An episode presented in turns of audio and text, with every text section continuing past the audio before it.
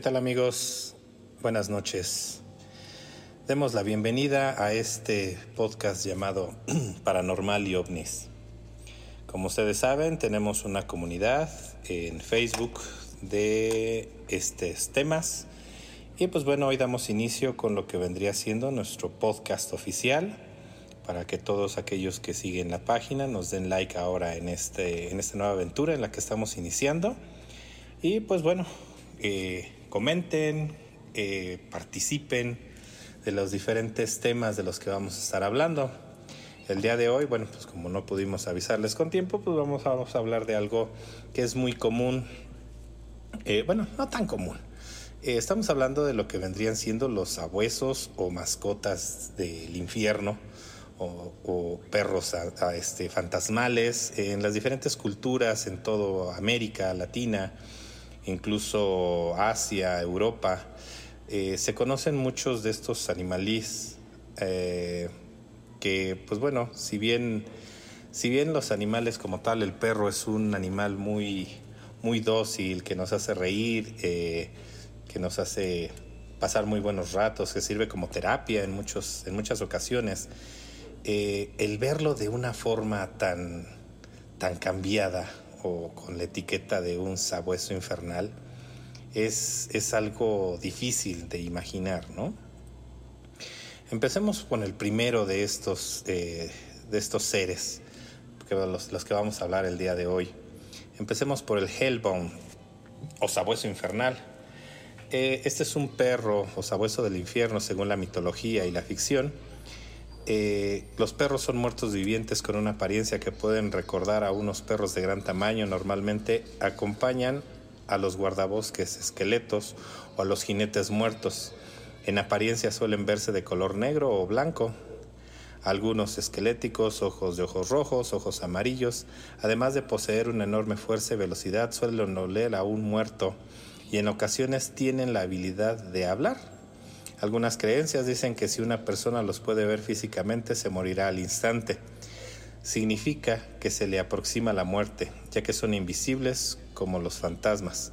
Los perros del infierno están asociados con el fuego y tienen habilidades al respecto, porque usualmente están encargados de resguardar la entrada al inframundo, a los muertos, a las almas perdidas y tesoros sobrenaturales.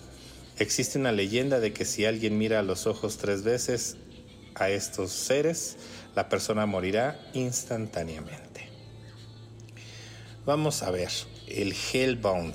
Eh, algunos de ustedes los han, los reconocen o los han escuchado por una serie eh, muy popular que se dio y que apenas dio por terminada, que se llama Sup- Supernatural o Sobrenatural en, en- en español. Esta serie abordaba lo que eran los, los Hellbounds o sabuesos del infierno como mascotas de los demonios. Eh, estos se encargaban de ir por las almas que habían sido o que habían vendido su alma a algún, algún demonio. Entonces estos, eh, estos sabuesos infernales se encargaban de ir a cobrar eh, el pago, ¿no? que en este caso era el alma de la persona. No se veían, eran totalmente eh, invisibles, pero pues bueno, se sabía que estaban ahí. Estos, eh, este, estos animales se dieron a conocer allá por eh, Europa, ya que decían que se habían visto varios de ellos en alguna de las batallas que se dieron allá en Europa, entre tantos países. Eh, decían que habían visto un perro de gran tamaño, negro, de ojos rojos. En otras ocasiones, como dice la mitología, eran perros blancos de ojos amarillos que, se presentaban en esas, en esas batallas, ¿no? en esas carnicerías que se daban en aquellos lugares. Habla también la mitología de que eran eh, perros que custodiaban la entrada al inframundo, lo cual nos, nos, nos, nos dirige o nos manda al siguiente de estos seres míticos, de estos seres infernales. Cerbero, que era eh, para la mitología griega, era el perro del dios Hades, que era un perro de tres cabezas, en la tradición más común. Eh, las cabezas se llamaban Beltesta, que era la cabeza izquierda, Tretesta, que era la cabeza central, y Dritesta, que era la cabeza derecha. O en algunas ocasiones lo presentaban como de 50 cabezas, según Hesiodo, con una serpiente en lugar de cola. Eh, la mitología griega nos da esta, esta particular forma de ver a este Can, de, que era, era el perro del dios Hades, que a final de cuentas se encargaba de custodiar lo que era la entrada al inframundo. Muchos de ustedes eh, vieron a una representación de este ser en la película de Harry Potter. La primera de ellas, la piedra filosofal, donde eh, el perro se encontraba custodiando la entrada justamente hacia la, hacia la piedra. Era un can de tres cabezas. Bueno, pues imagínense que cuando llegan al inframundo, lo primero que ven es un perro de este tamaño custodiando la entrada del inframundo. Entonces, pues bueno, era algo impresionante y pues bueno, muchos tenían ese conocimiento o esa, esa creencia, ¿no? Eh, principalmente por ahí en la Divina Comedia, Dante Alighieri también nos habla del guardián, que igual era un perro de tres cabezas, cerbero, por el cual él logró pasar y pues bueno, eh, tiene mucha, mucha cuestión este, este ser sobrenatural. Rara vez se ve en el reino de los, de los humanos, siempre se encontraba en el inframundo. Ahora, otro de estos, eh, de estos seres, de estos perros fantasmales, eh, tiene origen principalmente en lo que es Centroamérica, parte de México. Muchos lo conocen como el cadejo, eh, principalmente en Costa Rica, o cadejos. En la narrativa folclórica de Mesoamérica es un perro espectral de gran tamaño, ojos brillantes, que arrastra cadenas y que durante las noches aparece en sitios solitarios para cuidar o atormentar a los borrachos o trasnochadores, siendo muy conocida su leyenda en las zonas rurales e incluso urbanas de México y Centroamérica. En varias regiones de Centroamérica la leyenda habla de dos cadejos, uno blanco, divino y protector y otro negro, monstruoso y malvado en Costa Rica y Panamá el cadejo es, un, es uno solo de color negro y aunque monstruoso generalmente es inofensivo. Aunque la palabra cadejo para designar a este ser es de origen español, las raíces mitológicas del cadejo se encuentran principalmente en la mitología maya y en las tradiciones chamanísticas de los pueblos nahuas de Centroamérica, donde son frecuentes los mitos aborígenes sobre chamanes y nahuales que pueden tomar la forma de animales para ejercer sus funciones religiosas y funerarias. Bueno, hablemos un poquito de lo que es el cadejo. En muchas eh, culturas, en muchas eh, regiones, se conoce como el cadejo que viene a llevarse a los borrachos, a los que andan de trasnochadores, eh, etcétera, etcétera. Se me vienen a mí dos anécdotas, una que me contó mi abuela, donde me contaba que eh, a mi abuelo se le había presentado un cadejo o un perro espectral grande negro de gran tamaño. según la historia de mi abuela contaba, mi abuelo era una de las personas que se la pasaba trasnochando de fiesta en fiesta, de bar en bar, tomando, llegaba a muy altas horas de la noche, tomado. Ese era su estilo de vida de mi abuelo. Cuenta que en una ocasión, llegando él a, la entrada de lo que vendría siendo el callejón para llegar a la entrada de su casa. A la mitad del callejón, cerca de pasadas las 12, 2 de la mañana, se le aparece un perro espectral a la mitad del camino, un perro negro, ojos rojos, que le brillaban y le iluminaban el pecho, contaba, contaba en este caso mi abuela, que así fue como lo contó mi abuelo. Él eh, había escuchado en algún momento en una misa que eh, si tú te inclinabas hacia él, hacia el animal, hacia el espectro, el espanto, lo que fuera, y mostrabas el lugar donde había caído el agua bendita para tu bautizo, en ese momento el animal se era repelido, era expedido del lugar. Él así lo hizo y pues al parecer el animal desapareció. Lo que nunca le dijeron a mi abuelo era de que podía regresar. Más adelante él da la vuelta ya para entrar al callejón final a donde tenía que entrar, donde así al llegar a la entrada de la casa de, él y de mi abuela, se le vuelve a presentar el animal. Él vuelve a repetir la misma, la misma acción, solamente que al desaparecer el animal, él lo escucha a sus espaldas. Imagínense la impresión de él. En ese momento mi abuela cuenta que eh, se escucha un grito desgarrador donde ella pensó que ya lo habían matado a mi abuelo. Abre la puerta, él cae literalmente pálido de una sola pieza entra corriendo a la casa, ella va atrás de él, se asoma, eh, antes de esto, antes de, ir atrás de él, se asoma a ver si no ve nada, ella no ve nada, cierra la puerta, entra y pues bueno, ya le ofrece una taza de café, entre nerviosismo y lo que fuera, él empieza a contar la, anécdota de lo que había vivido. Eh, al parecer el cadejo en este caso logró su cometido, ya que mi abuelo a partir de ese momento pues jamás volvió a llegar a deshoras de la noche a su casa, ni mucho menos andar tomando.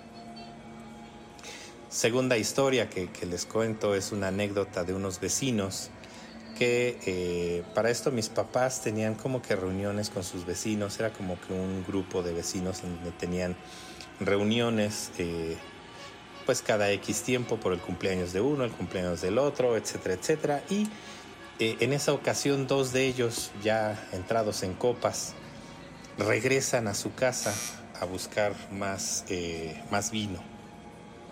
Bueno, entonces ellos regresan a buscar más vino y cuando van de regreso hacia la fiesta, se encuentran a mitad de camino con el cadejo. De igual forma, un perro negro espectral, enorme, ojos rojos, que no les permitía el paso. La diferencia fue de que ellos dieron media vuelta, se regresaron a seguir tomando a su casa y ya de ahí no se volvieron a presentar a la fiesta. Esa fue la, diferencia con ellos. Pero fueron dos ocasiones en las que a mí personalmente dos personas me contaron acerca de la existencia de el cadejo. Y pues bueno, como escuchamos hace unos momentos en lo que es la, tradición, eh, lo confunden con otro ser. pues no es tanto ni ser, es demoníaco ni nada por el estilo. A final de cuentas son los mentados nahuales. ¿Qué es un, un nahual? En las creencias mesoamericanas, un nahual, también llamado nahual o nahual, con W, es una especie de brujo o ser sobrenatural que tiene la capacidad de tomar forma animal. El término refiere tanto a la persona que tiene esta capacidad como al animal mismo, que hace las veces de su alter ego o animal tutelar. El concepto se expresa en diferentes lenguas nativas con diferentes significados y contextos. Más comúnmente entre los grupos indígenas se denomina nahualismo a la práctica o capacidad de algunas personas para transformarse en animales, elementos de la naturaleza o realizar actos de brujería. En maya, el concepto se expresa bajo la palabra chulel, que se entiende precisamente como espíritu. La palabra deriva de la raíz chul, que significa divino.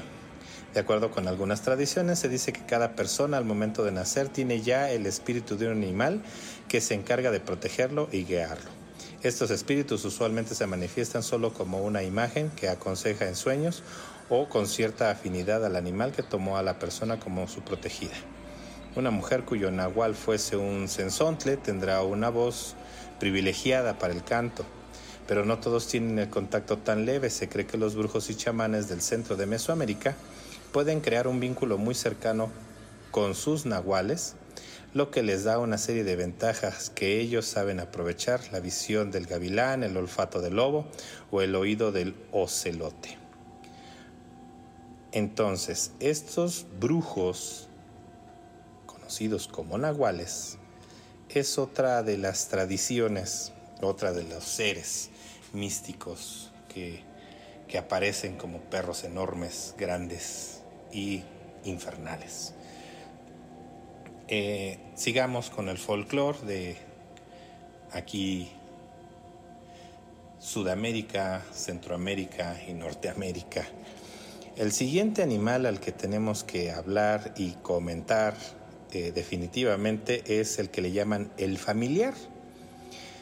Es también conocido como el sulpai, el tío o el perro familiar es un tipo de espíritu familiar devorador de hombres cuya leyenda es muy, muy difundida en los, en los ingenios azucareros del noreste argentino. eh, en Argentina se describen diferentes versiones sobre este tipo de espíritus familiares, pero la más difundida lo identifica como una especie de criatura demoníaca que da poder y dinero a su poseedor a cambio generalmente de vidas humanas. Su existencia es tomada como real por, lo, por la gran mayoría de la población de las plantaciones de azúcar en esta región, situadas que muchas veces se aprovechan por los dueños de los ingenios argentinos para coaccionar a su peonada. Se ha denunciado que se atribuyó a el familiar incluso las desapariciones de trabajadores del ingenio azucarero. A final de cuentas, eh, se presenta a través de un perro grande, espectral, ojos rojos, negro, el cual, pues bueno, literalmente se lleva las almas de eh, los trabajadores y esto con la finalidad de poder eh, continuar dándoles dinero, en este caso a los dueños de, las azucareras, ¿no? A final de cuentas es un perro negro, espectral, ojos rojos, la misma, la misma eh, línea, podríamos llamarle. Por último tenemos a el Inugami, que en la mitología japonesa, un Inugami es un perro dios, es una forma de utilizar un espíritu animal comúnmente originado de un perro para llevar a cabo una venganza o actuando como guardianes a favor de un Inugami Mochi. Los Inugamis son una variedad de hechicería llamada Koijutsu, la cual se ha prohibido su uso en la era de Helan. A final de cuentas también son perros eh, grandes, negros, ojos rojos, eh, que en la cultura japonesa eran utilizados para llevar a cabo una venganza o como guardianes de alguien o algo. A final de cuentas, como hemos visto a lo largo de este recorrido de diferentes eh, espectros, el común denominador es un perro, negro, ojos rojos, fiero y dispuesto a atacar. Algunos matan, algunos no, algunos comen hombres, otros no, unos se dedican más que a espantar, otros a matar, es diferente. Pero a final de cuentas son seres eh, de la noche, oscuros, que se presentan en los momentos y lugares menos esperados para cobrar víctimas, enseñar lecciones o ayudarnos a, a saber un poco más acerca de este mundo paranormal en el que vivimos. Yo en lo personal nunca he tenido la experiencia de ver ninguno de ellos, más que las dos anécdotas que me contaron. Pero eh, pues déjenos saber si a ustedes también les han contado acerca de o incluso puede que hayan vivido la experiencia de, verse con alguno de estos eh, sabuesos del infierno, estos perros infernales, diabólicos, que en ocasiones se aparecen en las noches. Déjenme saber en sus comentarios. Eh, por el día de hoy terminamos nuestro podcast. Es algo pequeño. Esperemos que conforme vayamos encontrando eh, colaboradores, eh, gente que quiera participar, contarnos sus historias, podamos ir aumentando esta, este podcast, que vaya creciendo, que vaya llegando a una hora, hora y media, dos horas, no sé eh, son ideas, ¿no? Al final de cuentas dependo de ustedes, de esta bonita comunidad de Paranormal y OVNIs, para poder eh, conocer más de, de los espectros y cosas paranormales y ovnis que también muchos han visto y que de tanto se habla también. Entonces, pues bueno, no dejen de escucharnos la próxima semana. Que pasen muy buena noche y recuerden que la oscuridad siempre está al acecho. Buenas noches.